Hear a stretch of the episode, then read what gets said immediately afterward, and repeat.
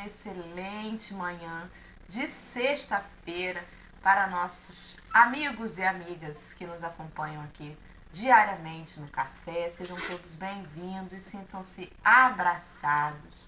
Hoje é dia de fundão no café com a nossa amiga querida Geisa, né? Que já não é nem mais uma convidada, já é alguém que já está aí, já faz parte do grupo e já está com a gente aí desde o começo. Então vai ser com certeza uma manhã muito prazerosa. Vamos cumprimentar os amigos que têm crescido a audiência nos podcasts. Acho que agora que ficou com vídeo lá no Spotify, o pessoal está aderindo ao Café com o Evangelho por lá também. Então, obrigada pela companhia de vocês todos. E Babi, querida, muito bom dia. Bom dia, pessoal, tudo bem com vocês? Vamos direto para a nossa leitura, porque hoje o texto é grande, a lida. Então vamos embora. Vou dar uma paradinha aqui na Libras para a gente poder fazer a audiodescrição da nossa turma de hoje, no nosso canto superior esquerdo aqui da tela. Está mastigando um rabinho fofinho de gatinho passando, branquinho, Olha ele aqui, está a nossa querida Dora, com seus cabelos que estão mudando de cor, um cabelo bem preto que está começando a ter umas mechas assim, é, brancas, só que no caso dela, porque ela está virando X-Men mesmo, tá, gente? É só uma mecha branca que está se alargando bem no meio da testa, pro lado, indo para o lado, pelo lado esquerdo, né? A tela inverte aqui, então indo para o lado esquerdo dela, para vocês aparece no lado direito. Ela é uma mulher branca, de rosto oval, de cílios bem pretos, o, o olho dela é pequenininho, mas muito expressivo, um largo sorriso. Ela está com uma camiseta branca, sentada numa cadeira gamer preta com os detalhes azuis, e o fundo é uma parede branca de um lado, com alguns instrumentos musicais pendurados e cinza ao fundo. Aqui embaixo, o nosso querido Henrique deu uma caidinha. Nosso samurai espírita estava mudando a tela, mas agora ele voltou. Então, a gente tem corretamente no nosso canto inferior esquerdo da tela, nossa querida Geisa. É uma senhora de cabelos grisalhos, de óculos de grau de, de aro escuro, o rosto dela é um pouquinho ah, é, arredondado. Ela tem. Está usando batom vermelho. O cabelo dela é curto também, um pouquinho acima da orelha. Está com uma camiseta clara.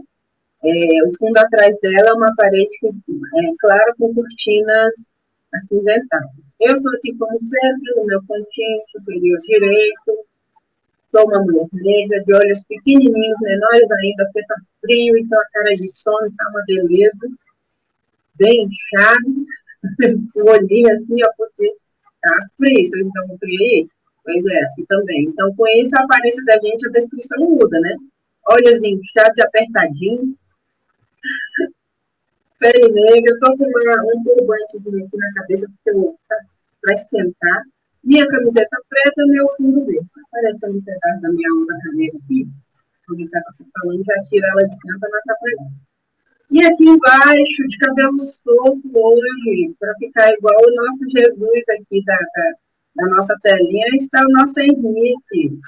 Normalmente ele está aqui de samurai, mas o frio, né, Henrique? Para esquentar a orelha, está com o cabelinho solto, na altura do ombro, cabelo preto, liso barba e bigode bem espessos, camiseta branca também, e tá tomando seu cafezinho, fundo atrás dele, do lado direito dele, é, do lado esquerdo dele, direito dele, esquerdo nosso, a parede branca, e atrás a parede cinza escura, e bora começar, gente, porque hoje temos muita coisa para fazer. Um bom dia para todo mundo. Bom dia, Henrique. Bom dia, Babi. Bom dia, Geisa. Bom dia, Dora. Eu, por mim, deixava fixa na escala ali na sexta-feira, porque eu sinto falta da piadola dela, de tão bem. Eu acho que faz falta, já toda a minha rotina, já acordo mentalmente escutando ali. Vocês estão bem, meu povo?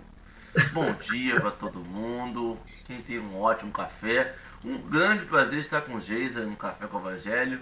Já peço desculpas a Babi se a gente se perder, porque fazer café com amigo assim, aquele que você toma café na casa, é um negócio que você corta, passa por cima, a gente falta educação, já, já prevejo falta de educação de minha parte. Então já de antemão peço desculpas, Babi.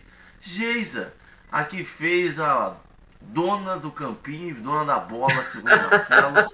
Bom dia. Para quem não, não faz parte desse campinho, explique como você é dona da bola do campinho. Bom dia. Ai, bom dia, bom dia, Dora, bom dia, Babi, Henrique, meus amigos queridos, todos do chat, pessoal do fundão, né? Quem já está há muito tempo, quem está recentemente entrou no, aqui no Café com o Evangelho, meu muito bom dia, né? É, essa história de ser a dona do campinho, como disse o Marcelo Tu, isso vem lá do Francisquinho, uma criança que na época tinha 5, 6 anos, mais ou menos, filha de amigos também que eram da, da nossa casa, né? Casa Espírita Suave Caminho, aqui de Rio das Ostras e que como eu estava na época como presidente, né?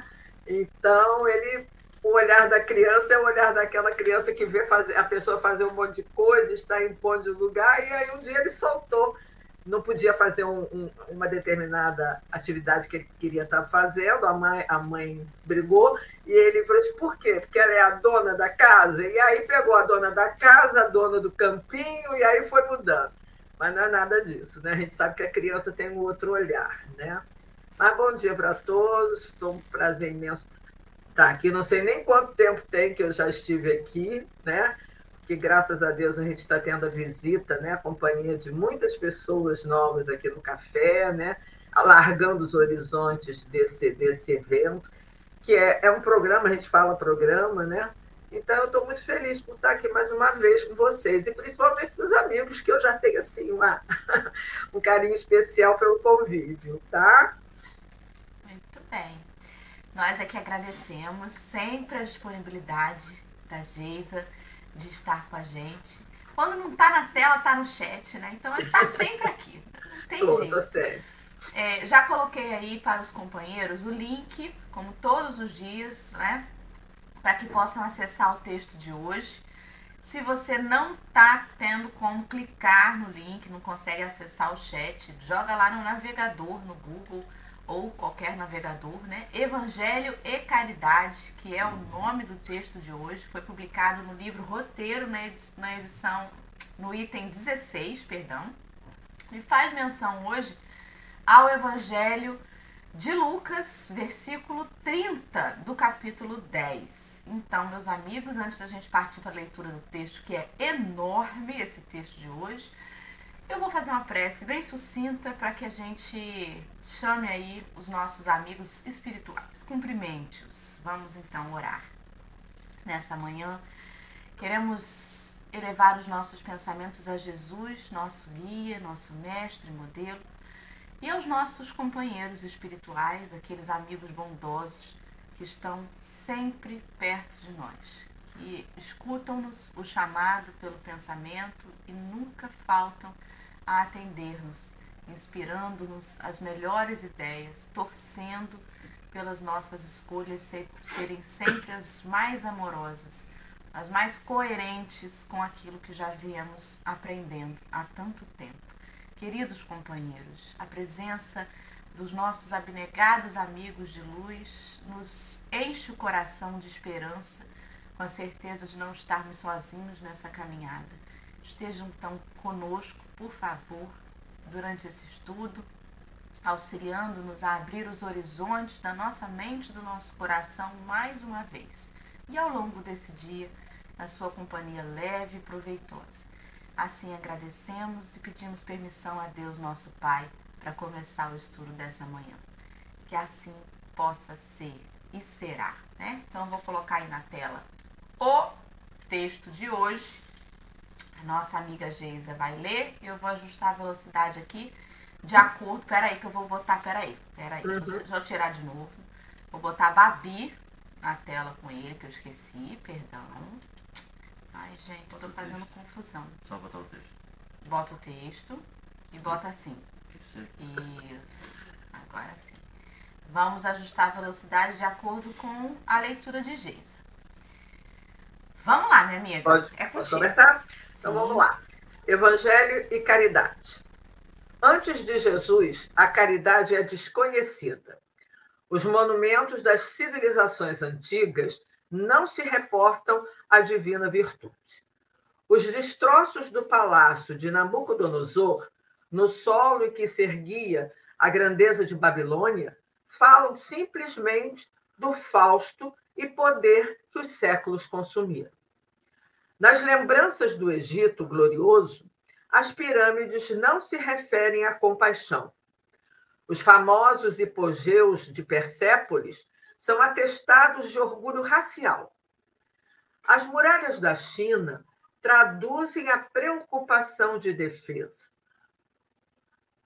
Nos velhos santuários da Índia, o Todo-Poderoso é venerado por milhões de fiéis indiscutivelmente sinceros, mas deliberadamente afastados dos semelhantes, nascidos na condição de párias desprezíveis.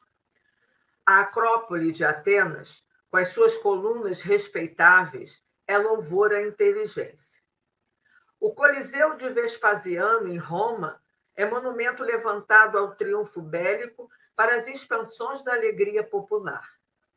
Por milênios numerosos, o homem admitiu a hegemonia dos mais fortes e consagrou-a através da arte e da cultura, que era suscetível de criar e desenvolver. Com Jesus, porém, a paisagem social experimenta decisivas alterações. O mestre não se limita a ensinar o bem, desce ao convívio com a multidão e materialize-o com o próprio esforço. Cura os doentes na via pública, sem cerimoniais, e ajuda milhares de ouvintes, amparando-os na solução dos mais complicados problemas de natureza moral, sem valer-se das etiquetas do culto externo. Lega aos discípulos a parábola do bom samaritano, que exalta a, missão sublime da caridade para sempre. A história é simples e expressiva. Transmite Lucas a palavra do celeste orientador, explicando que descia um homem de Jerusalém para Jericó e caiu nas mãos dos salteadores que o despojaram, espancando-o e deixando-o semi-morto. Ocasionalmente, passava pelo mesmo caminho um sacerdote e, vendo, passou de largo. E, de igual modo, também um levita, abordando o mesmo lugar e observando, passou a distância. Mas um samaritano, que ia de viagem, chegou ao pé dele e, reparando, moveu-se de íntima piedade. Abeirando-se do infortunado, aliviou-lhe as feridas e, colocando sobre a sua cavalgadura, cuidadosamente asilou numa estalagem. Vemos dentro da narrativa que o Senhor situa no necessitado simplesmente um homem.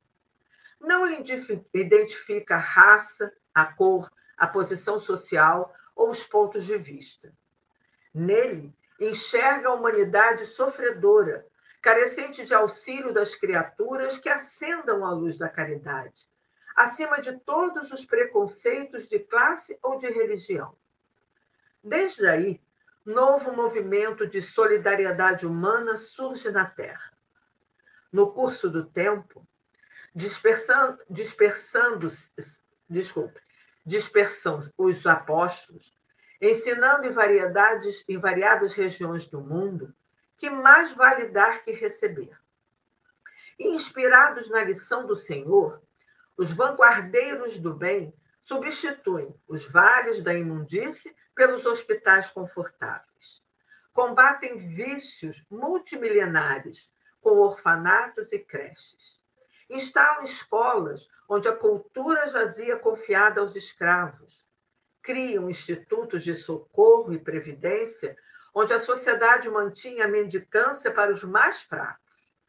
E a caridade, como gênio cristão na terra, continua crescendo com os séculos, através da bondade de um Francisco de Assis, da dedicação de um Vicente de Paulo, da benemerência de um Rockefeller ou da fraternidade do companheiro anônimo da via pública, salientando valorosa e sublime que o Espírito do Cristo prossegue agindo conosco e por nós.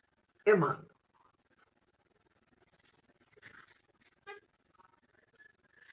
E vamos lá, né? Num texto muito grande, vamos ver se a gente consegue, né, falar.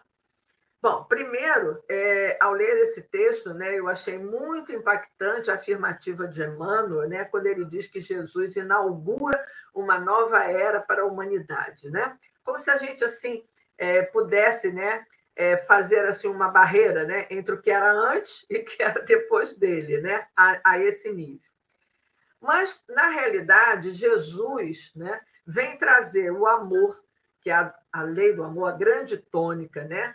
que começa a disciplinar os nossos pensamentos, as nossas ações, e, lógico, né, a força, o poder, né, a, a injustiça, tudo aquilo que existia antes dele e que está justamente caracterizado, né, mostrado por essas obras humanas que Emmanuel vai mostrar, já não são, vamos dizer, não é a tônica de Jesus. A tônica dele é a lei do amor. E por que que Emmanuel né, coloca justamente essas obras humanas que antecederam Jesus? Né? É para a gente refletir, é para a gente olhar né, o passado e olhar o presente. E aí ele começa falando de Nabucodonosor, né, que foi muito famoso, um rei famoso. Ele construiu os jardins, os famosos jardins da Babilônia, né, que eram jardins suspensos. Os palácios, na época de Nabucodonosor, pelo poder que ele tinha, né, eram palácios muito é, é, adornados de ouro, de pérolas, enfim, né? Era aquele palácio cheio de joias, vamos dizer, cheio de pedras preciosas. Mas ele também foi conhecido pela destruição de Jerusalém. Então, dois verbos realmente fazem assim, caracterizam esse rei, né? Deixam o legado dele que foi de construir coisas lindas, né? mas também de destruir. Então, ele teve uma característica na escola, muito na, na, na nossa humanidade, muito grande. Né? Depois, ele fala das pirâmides do Egito. E quando ele vai falar das pirâmides, a gente lembra que elas foram construídas para guardar o quê? Guardar os túmulos dos faraós, né? que, semelhante ao rei, né? era como se fosse um rei e tinha a finalidade de preservar os corpos desses faraós para que eles vivessem eternamente, né? Mas havia uma, uma, vamos dizer, uma conotação nessa, nessa construção que não era só o faraó que ia ser sepultado, né? Por falta justamente de, de, uma, de um outro olhar, eles pegavam, né? Na época, né? O faraó ele morria, ele era embalsamado, colocado ali, mas Junto com ele iam todas as posses dele, iam também os escravos, iam sacerdotes, família, até animais que, eles que ele tinha, eram enterrados juntos. Olha que absurdo isso, né? Mas era da época. Então, o poder, o interesse do faraó, aquilo que ele determinava, tinha que ser cumprido quando ele, ele morresse. Né? Faltava, então, muita compaixão. Eu posso morrer, mas o que, que os outros têm que ir comigo? Depois, Emmanuel vai falar dos hipogeus. E o que, que é os hipogeus? Né? Os hipogeus eram escavações subterrâneas que eram feitas né, pelos egípcios e que eram também para enterrar os seus mortos. Tinha a mesma, né? só que eram escavações. E, era, e se localizavam nessa cidade persa que é Persépolis. Né? O que, que, o que, que caracteriza Persépolis quando a, a, o Emmanuel fala? é que também tinha essa grandiosidade de palácios, né? mas havia uma característica muito própria na cidade do despotismo. Ou seja, aquele que governava, o déspota, né? ele governava com poder absoluto. Então, tudo tinha que ser em função dele. Essa era a característica, vamos dizer, da cidade. A China, que a gente conhece, a grande muralha de China, né, que está até hoje lá, ela, quando foi construída, se pensava, os historiadores, que era por conta dos ataques das tribos que haviam na região. Né? Mas não, não era isso. A preocupação eram os ataques futuros, né? aquilo que realmente poderia acontecer depois. Então, essa construção trouxe a morte de muitas pessoas. Né? Então, foi, é, um, é um grande monumento, mas que causou as mortes de muitas pessoas. Bom, ela também ela, ela significa um sentimento que, se a gente olhar o dia de hoje, a gente vai ver que a gente vive muito isso, que é o sentimento da defensiva. Quer dizer, se o aspecto da grande muralha, o objetivo era uma defensiva, ou da época ou futura, né? Ela caracteriza muito isso. Nós estamos sempre na defensiva, a gente está sempre procurando é, é, tem medo, tem receio de ataques que a gente possa sofrer, e muitas vezes, por conta disso, a gente se isola, a gente está totalmente isolado. E a Índia, né, que ele se refere, está relacionada às castas, porque até hoje né, os párias que Emmanuel coloca no texto são justamente aqueles indianos que são considerados impuros, né?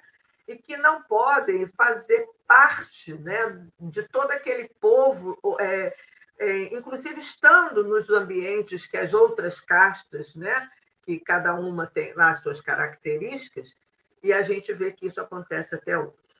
E por último, é, aliás, ele ainda fala de Atenas, né? A gente sabe que a deusa Atenas é a, é a deusa da sabedoria, da inteligência, então, Atenas se caracterizou muito, principalmente através das artes, né? É, deixando os legados dessa arte através da inteligência e da sabedoria da época, né? Mas a gente sabe também que inteligência, muita inteligência, só ela funcionando, acaba fazendo sucumbir aqueles que detêm essa inteligência. E, por último, Emmanuel veio falar de Vespasiano, o Coliseu de Roma, que a gente conhece. Que até hoje, quem é que não vai a Roma e não vai querer visitar o Coliseu? Todo mundo vai lá, né? Mas esse enorme anfiteatro, né? Para que, que ele servia? Ele servia justamente para combates entre gladiadores, né? entre eles entre si, mas também com animais. E a gente sabe que a, a função maior dele era trazer alegria para o povo, né? Então, o pessoal ia lá para assistir aquilo, mortes, né? E ficar alegre com aquele combate que levava à morte, né? Morte de animais, inclusive, animais selvagens, mas levava. Olha, quando, quando Emmanuel faz, traz essas histórias todas, né? Lógico que tem muitas outras que a gente não está no texto, né? E aí ele fala de Jesus, que ele aparece Jesus vai mudar essa aparência social, né? essa paisagem, então, que a gente passa a ter. Porque ele não se limita a, a, vamos dizer, a fazer o bem. Ele convive com a multidão, ele ajuda na via pública, ele atende milhares de pessoas procurando ajudar é, a nível moral, a nível de mudança de pensamento, enfim. Ele, ele passa a ter uma conduta né, que modifica essa paisagem. Já não é Lógico que a gente sabe que ele viveu numa época também de muita guerra, né, de poder, de força, de tudo isso. Lógico, não ia de repente, né? E a gente sabe que até hoje a gente ainda vê isso. Mas ele mostra para os apóstolos, né? Ele traz para eles, lega a eles a parábola do bom samaritano, que a gente vem falando aí dentro desse capítulo 10, né, de Lucas, né? E ainda vamos falar ainda um pouquinho mais, né? Para quê? Para mostrar que eles precisam exaltar a sublime caridade. É a tônica. Porque quando ele, no texto, fala do bom samaritano, né, dessa parábola, ele mostra tanto aquele religioso, aquele sacerdote que passa por ali, como o levita, que são, inclusive, né, mostrando que aquele local em onde eles estavam passando era uma estrada né, que tinha de Jerusalém para Jericó, que eles tinham que percorrer mais ou menos 27 mil metros, que seria 27 quilômetros. E ainda tinha uma descida de 900 e tantos metros. Só que ela era, um, era uma estrada habitada por muitos ladrões, salteadores, né? muito deserta também. Então todo mundo tinha medo de passar por ali. Ora, quando o sacerdote passa e o levita passa, ambos, com certeza, para não se tornarem impuros, vem a pessoa jogada ali, né, caída ali, e não se aproximam e passam a largo, realmente não se importam com aquele ser humano que, que sofreu um assalto, que foi espancado, enfim, que está numa condição ruim. Né? E aí vem o samaritano. E apesar do samaritano, né, de haver essa, vamos dizer, essa problemática na época entre os judeus e os samaritanos, né, ele não pensa nisso. Ele pensa apenas em quê? Em olhar aquela pessoa que está caída e socorrer. E aí o que, que ele faz? Ele cuida, né? ele trata de levantá-lo, ele coloca na cavalgadura dele, como está no texto, né? leva uma, uma estalagem, uma hospedagem, paga para ele ficar lá e ajuda da melhor forma possível que ele pode. Então, ele não fez distinção de cor, de raça, de credo, ele não fez distinção de nada. Ele ajudou.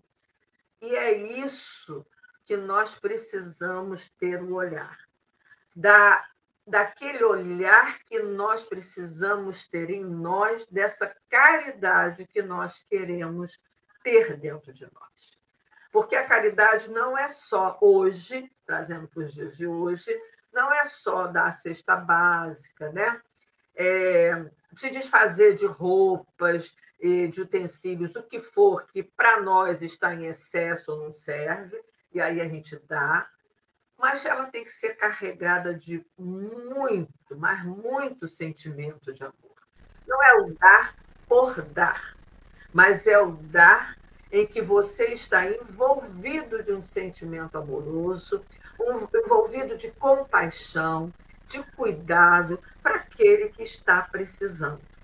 Então, essa visão do texto, essa parábola do, do bom samaritano, é, é algo que a gente. Ela é, ela é uma das parábolas, assim, vamos dizer, que mais se fala, né, mais conhecida, vamos dizer assim, né, mais conhecida das parábolas é, de Jesus, mas é uma parábola que a gente ainda, é, lendo a parábola, entendendo todo o significado né, que Jesus dá, daquilo que ele quer nos mostrar, a gente ainda tem dificuldade de praticar.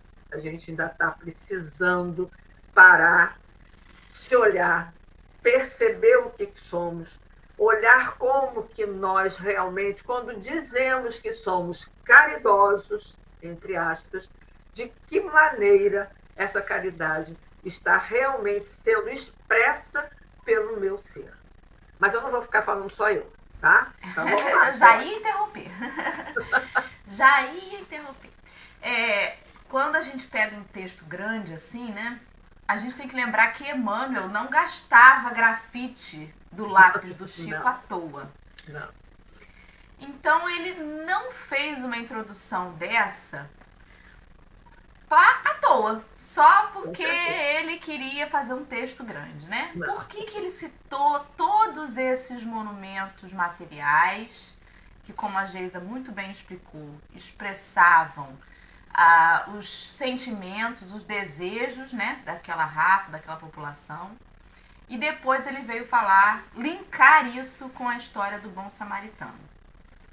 Quando o Geisa começou a explicar, né, um por um dos, dos monumentos ali, da, das, das coisas materiais que foram erguidas pela humanidade ao longo desse tempo todo, veio na minha mente a imagem que eu fiz, né, na minha imaginação, quando eu estava terminando a leitura do livro há dois mil anos. Para quem não leu, vai ter assim alguma ideia de imaginar, né? O livro finaliza com a cidade de Pompeia sendo destruída por uma erupção vulcânica. Então, um vulcão adormecido, de repente, invade a cidade e acaba com tudo. E a narrativa de Emmanuel nesse romance antes de falar sobre a destruição, ele enaltece tudo de materialmente lindo e belo que a cidade tinha. Fala das, das patrícias romanas muito bem vestidas, fala das, das casas, né, dos jardins muito bem conservados pelos servos, fala de tudo, tudo que materialmente era belíssimo, né, e, e, bem conservado e cultuado ali na cidade. Ele enaltece essa parte material e depois ele diz que tudo foi consumido pela lava do vulcão em Pompeia.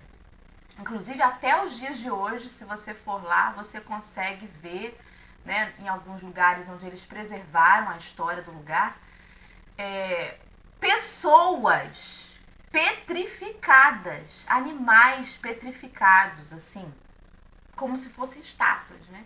Uma coisa assim de filme mesmo, que, que aconteceu na vida real. Historicamente aconteceu, não é só um livro, não, aconteceu isso. E aí o que, que isso vem nos dizer? Né? Que, que tudo isso que a gente cultua e que a gente endeusa, isso é passageiro. Isso não diz respeito ao que a gente é de fato. Eu fico imaginando quantos destes espíritos permaneceram petrificados lá junto aos seus corpos, porque, como a esposa de Ló, ficaram ali olhando para trás. Uhum. Como que eu vou deixar isso tudo aqui? Como, como assim a natureza vai tirar de mim todos, todas as minhas riquezas materiais? Eu imagino o sofrimento desses companheiros que devem ter ficado muito tempo, a maioria deles talvez, presas aos seus corpos petrificados pela lava do vulcão, porque tinham dificuldade de sair dali, de deixar, de deixar aquilo ali, né? E a gente fica pensando como que a gente realmente ainda escolhe quem é o caído no chão que a gente vai ajudar a depender de quem é a pessoa. Com muita facilidade, se eu tenho uma amiga né, do meu lado que está com frio, se um filho meu do meu lado está com frio, com muita facilidade eu vou tirar o meu, meu paletó, meu casaco e vou deixar com ele. E vou falar assim, não, veste aqui. Com certeza absoluta. Uhum. Mas com um estranho, a gente não vai fazer isso, porque a gente vai parar para pensar onde eu comprei aquela blusa de frio. A gente vai parar para pensar quanto me custou aquela roupa. E aí você vai parar para fazer conta de se vale a pena eu me desfazer ou não para ajudar essa pessoa que eu não conheço. A gente vai ficar ainda agarrado né, como lá o exemplo que eu dei da, da, da mulher de Ló, olhando para trás, fazendo conta de como vale a pena ou não ajudar, materialmente falando, o que, que eu vou perder com isso, né? E essa, essa comparação de Emmanuel, quando ele começa a falar dessas coisas monumentais, para depois falar da simplicidade da caridade pura e simples, ele vem nos dizer todas as coisas que nós possuímos são passageiras. A muralha da China está aí até hoje, né? Tá. Mas as pirâmides dessas... também. As pirâmides também, né? Mas o palácio de Nabucodonosor, por exemplo, você só tem os destroços. E Sim. quantas outras coisas, né? Eu me lembro que, que a minha mãe comentava que tinha uma, uma uma jarra de cristal da minha avó que ela queria muito. E a minha avó não dava, mas também não deixava usar. Sabe aquela coisa que você tem no armário e que fala que é só para uma ocasião especial, mas essa ocasião especial nunca chega? Nunca chega. nunca chega a, a gente faz especial. isso, né? A gente ainda faz isso. Quando você vai ver e olhar a ocasião especial, a, a, o cristal está trincado na pandemia, eu conheço pessoas que falaram assim: olha, eu fiquei quase dois anos com os sapatos né, guardados. Quando fui tirar agora, estava mofado, estava desfazendo de guardado. Uhum. Ou seja, ficou Roupas. aí é. roupas e ficam. Se você não usar as coisas, elas vão se desfazer. Né? Um carro, se você deixar na garagem e for ligar ele um ano depois, ele não vai estar tá funcionando. O que, que a gente entende como preservação né, das coisas? As coisas materiais foram feitas para que a gente use, sobretudo, compartilhe e não para que a gente segregue. É, é, e esses exemplos que Emmanuel colocou no início, eles falam muito sobre a segregação, que cada um deles, explicado pela Geisa aí, significava, né? As pirâmides Exatamente. segregavam os faraós dos meros mortais. Né? A muralha da China segregava de um lado do muro do outro lado do muro. E assim, o muro de Berlim, né? Que depois por muito tempo, né? Ficou lá.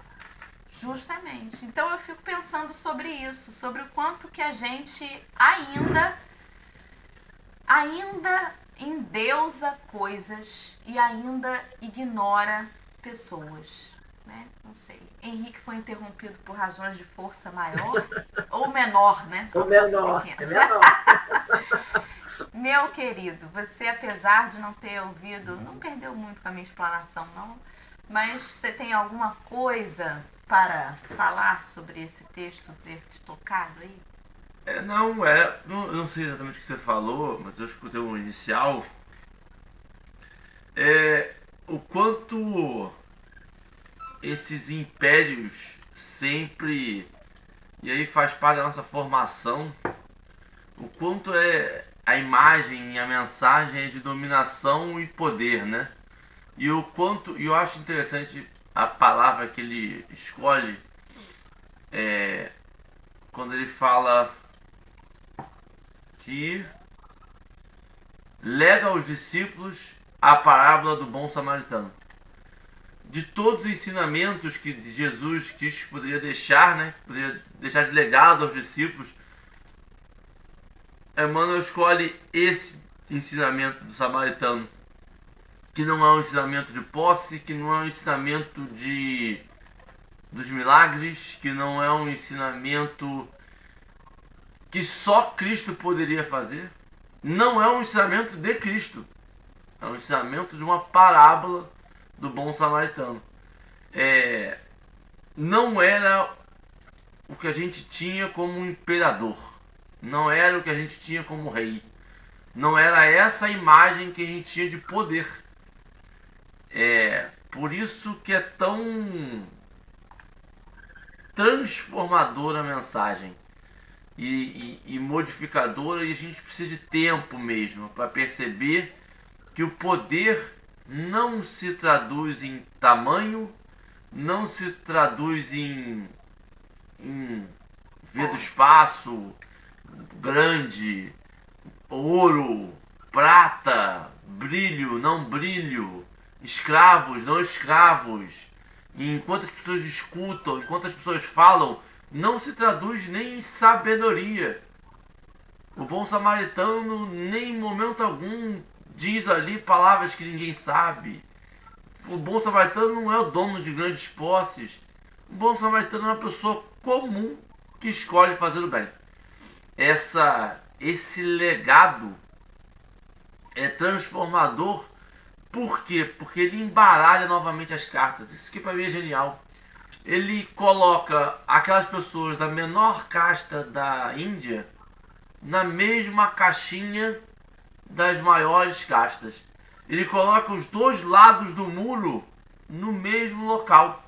É, é genial, é transformador por ser simples essa mensagem de Cristo, né? Acho que é mais ou menos isso. É interessante você ter falado sobre o legado.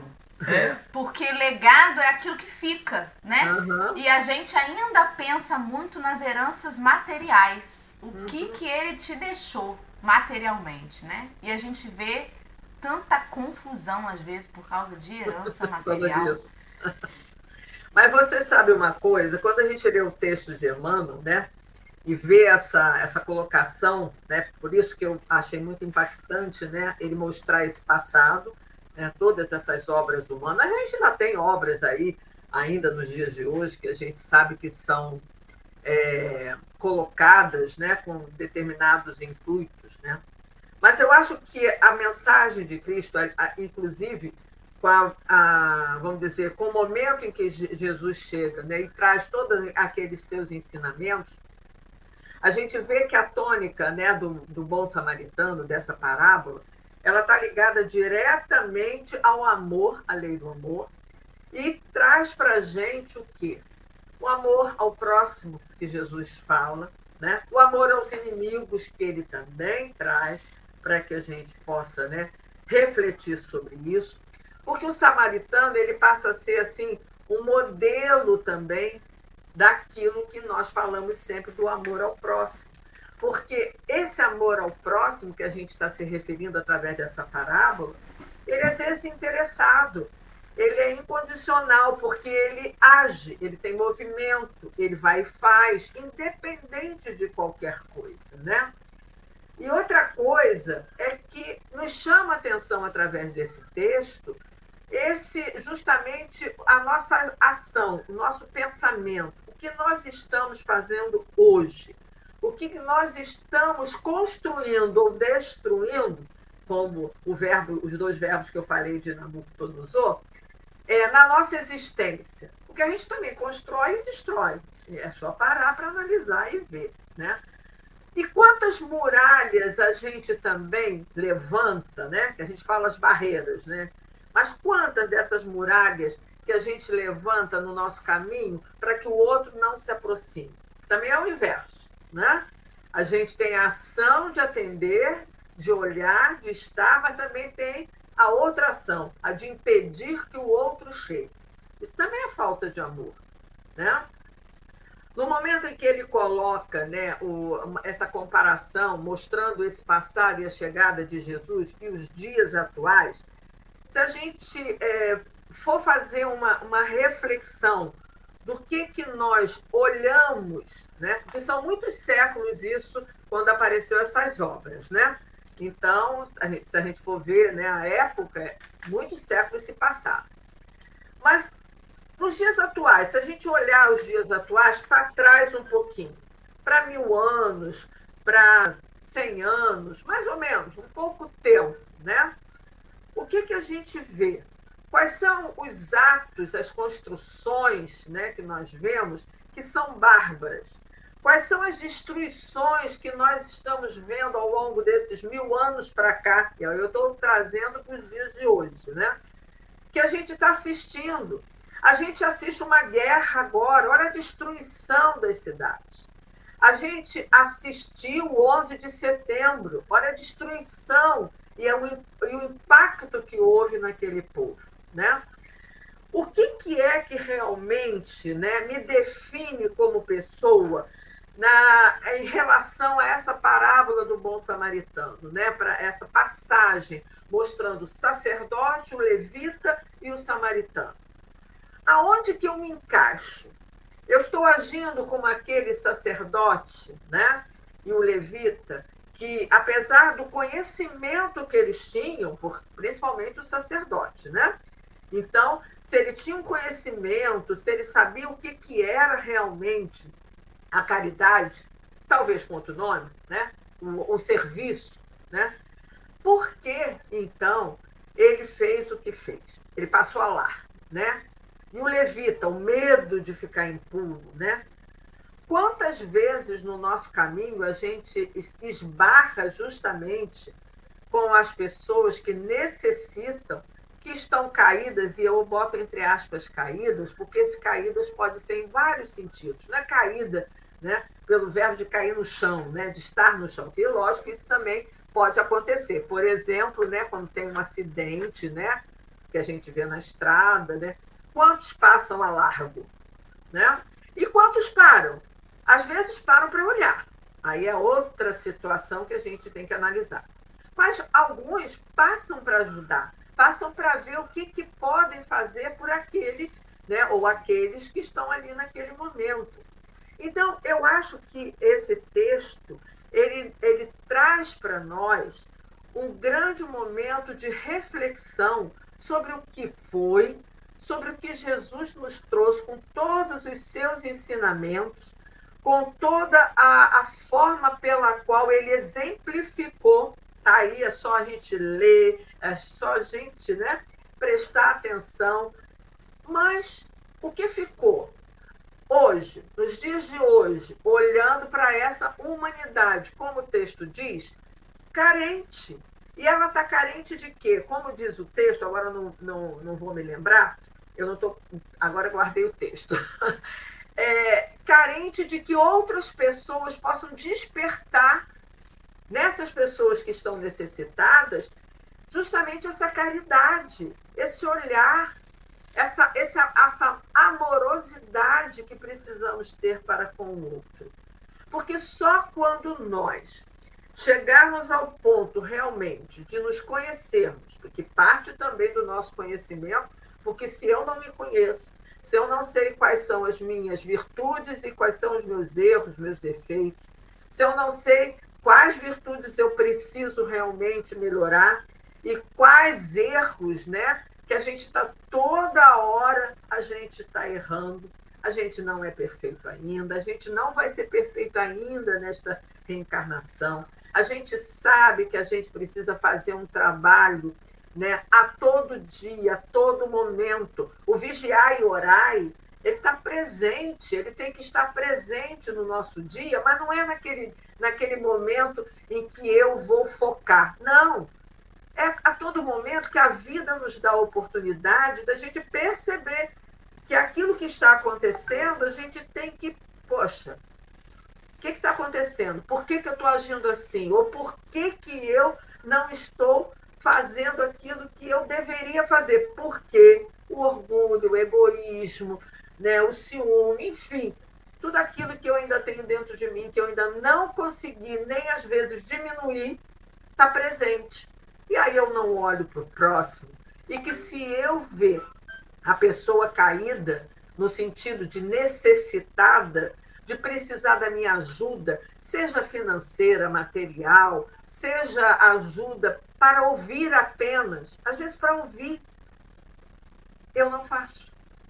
Eu coloco na frente outros interesses meus, coloco medo também, porque quando a gente não abre a janela né, da, da, do carro, ou quando a gente passa por alguém maltrapilho, né, ou que esteja pedindo alguma coisa, a gente fica com medo. Nos dias de hoje, do jeito que a gente está vendo os acontecimentos, que cada momento a gente fica sabendo de coisas que às vezes não passa nem na nossa cabeça que possa acontecer, o medo se instala nas pessoas. Da mesma forma que eu acredito, né, que o levita e o sacerdote também tiveram medo, porque conheciam o local, sabiam como aquilo era também.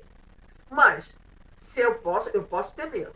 Mas se estiver dentro de mim, construído é esse, é esse amor ao próximo, construído essa maneira de olhar o meu próximo, sabendo que ele pode estar precisando, eu tenho que vencer o medo. O medo precisa ser vencido. Mas a gente, muitas vezes, a gente não vence esse medo. A gente não consegue realizar do jeito que a gente já sabe. Então, é, no outro dia eu estava fazendo o evangelho aqui em casa com meu marido, e a gente estava falando justamente do capítulo dos últimos serão os primeiros. E tem uma passagenzinha lá do, do texto, né, num dos itens, que fala né, que os espíritas foram os últimos. Está lá escrito, não sou eu que estou inventando, não. Está lá. Os espíritas são os últimos.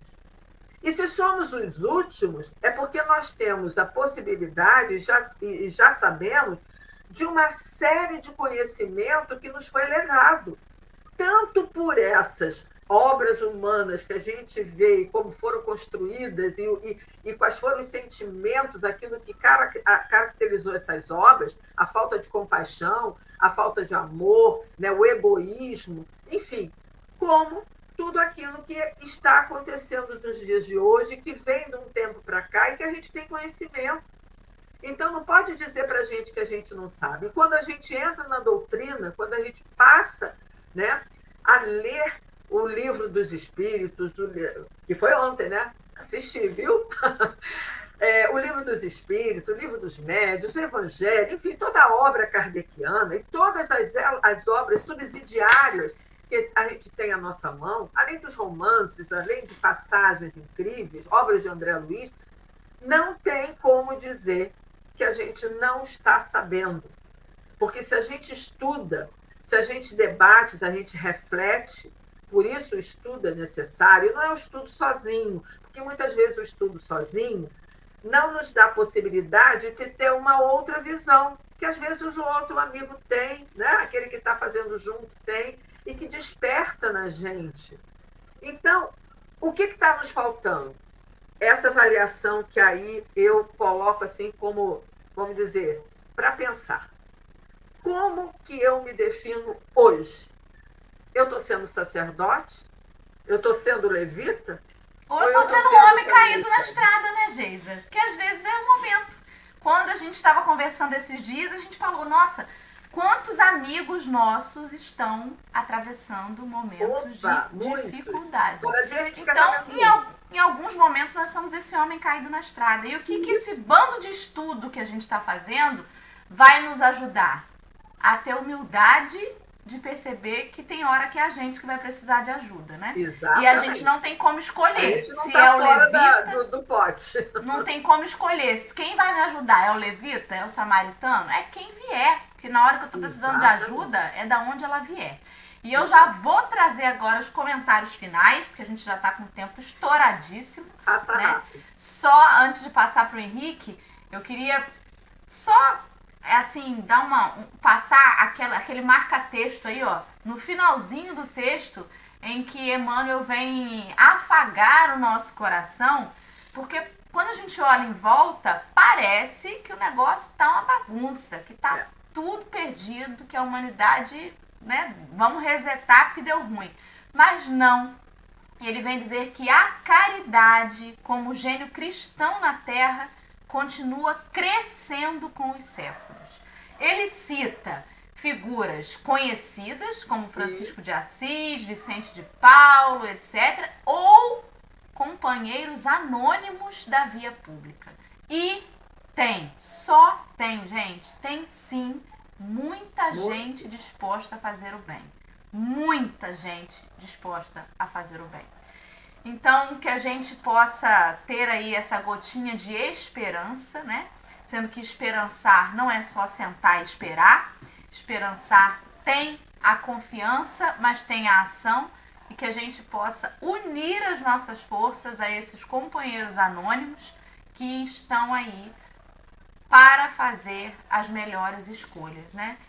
Isso dá um afagozinho no coração. Então, Henrique, suas considerações finais para essa manhã, por favor.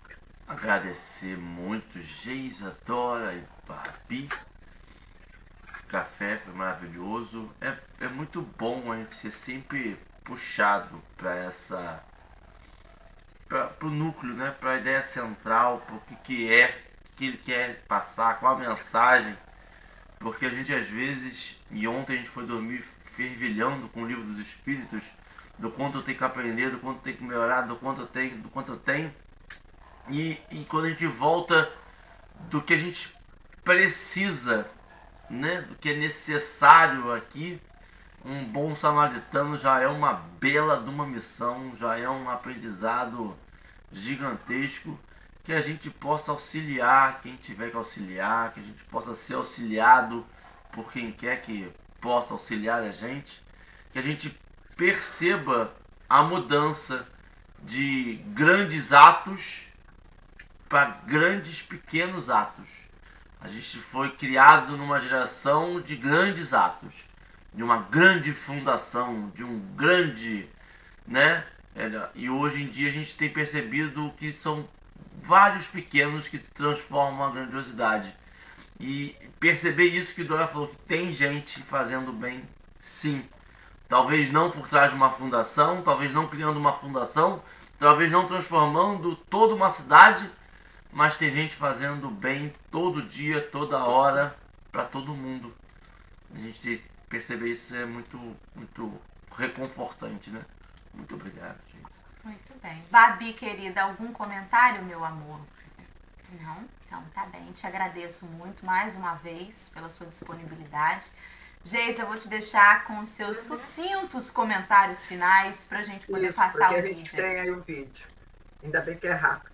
Não, eu, eu só gostaria de que a gente, né, realmente, a gente lembrasse, né, a todo momento, que, é, todos os momentos que a gente estudar, que a gente é, tiver a possibilidade de estar tá fazendo aqui o Café com o Evangelho, ou de outros programas que a gente tem aí, na, além dos cursos que nós temos nas casas, né, nos momentos que a gente tem para essas reflexões, que é, está existindo desde então, desde Jesus, com tudo que ele nos trouxe, um movimento de solidariedade humana.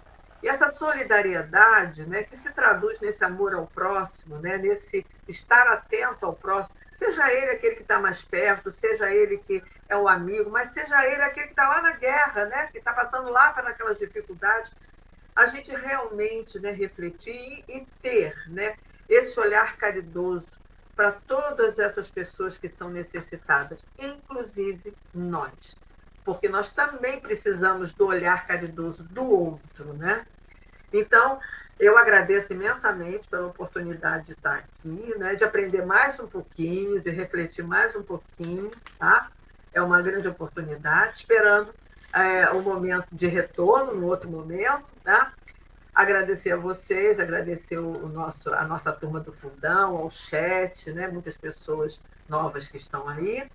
E eu trouxe para vocês, então, como prece final, né, para colocar um texto também que muitos devem conhecer, é um videozinho que mais vai falar, eu acho que expressar, é, finalizar tudo que nós falamos hoje, tá bom? Obrigada, querida, tá? Obrigada, Dora, obrigada, Henrique, Bárbara, obrigada. Obrigada a todos vocês. Muito bem. Então eu vou colocar aqui na tela.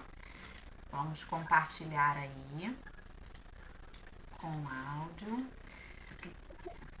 Fala. Você também pode colocar só o texto, porque vou, não, não precisa de eu ficar aqui, porque como o texto já está todo ah, escrito, tá. né, então é só é só vir para fazer a audiodescrição. Porque o, o, a leitura ela não permite, então ele já começa direto. Tá? Eu acho que eu não expliquei direito. Assim? Peraí. Ai, meu Deus. Vou aumentar aqui a, a coisinha.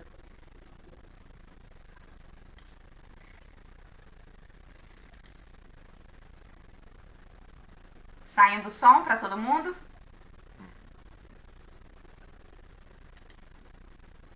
É, tá um som? vídeo. Hum. Tá com som, Babi?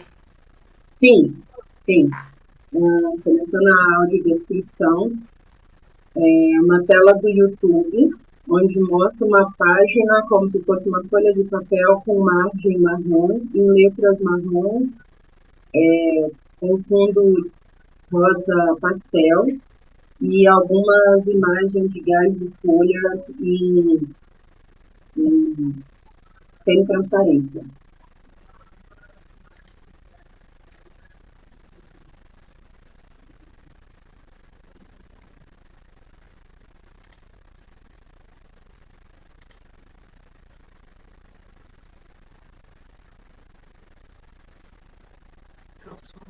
Tá sem o áudio. O áudio? O que, que eu arrumei que tô sem o áudio, gente? Peraí. Peraí que a equipe de som aqui vai resolver.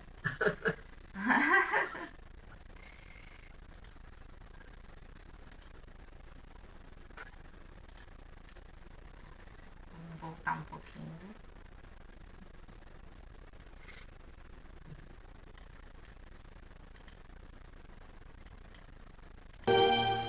Repara, além das rosas do teu horto, onde a luz do teu sonho brilha e mora, os romeiros seguem vida fora, padecendo aflição e desconforto. Infortunados náufragos sem porto, tristes, rogando a paz de nova aurora, levam consigo a dor que clama e chora sob as chagas do peito quase morto. Não te detenhas, vem, socorre e ajuda a multidão que passa inquieta e muda, implorando-te amor, consolo e abrigo. Reparte o pão que te enriquece a mesa, estendendo o teu horto de beleza, e o Mestre amado habitará contigo.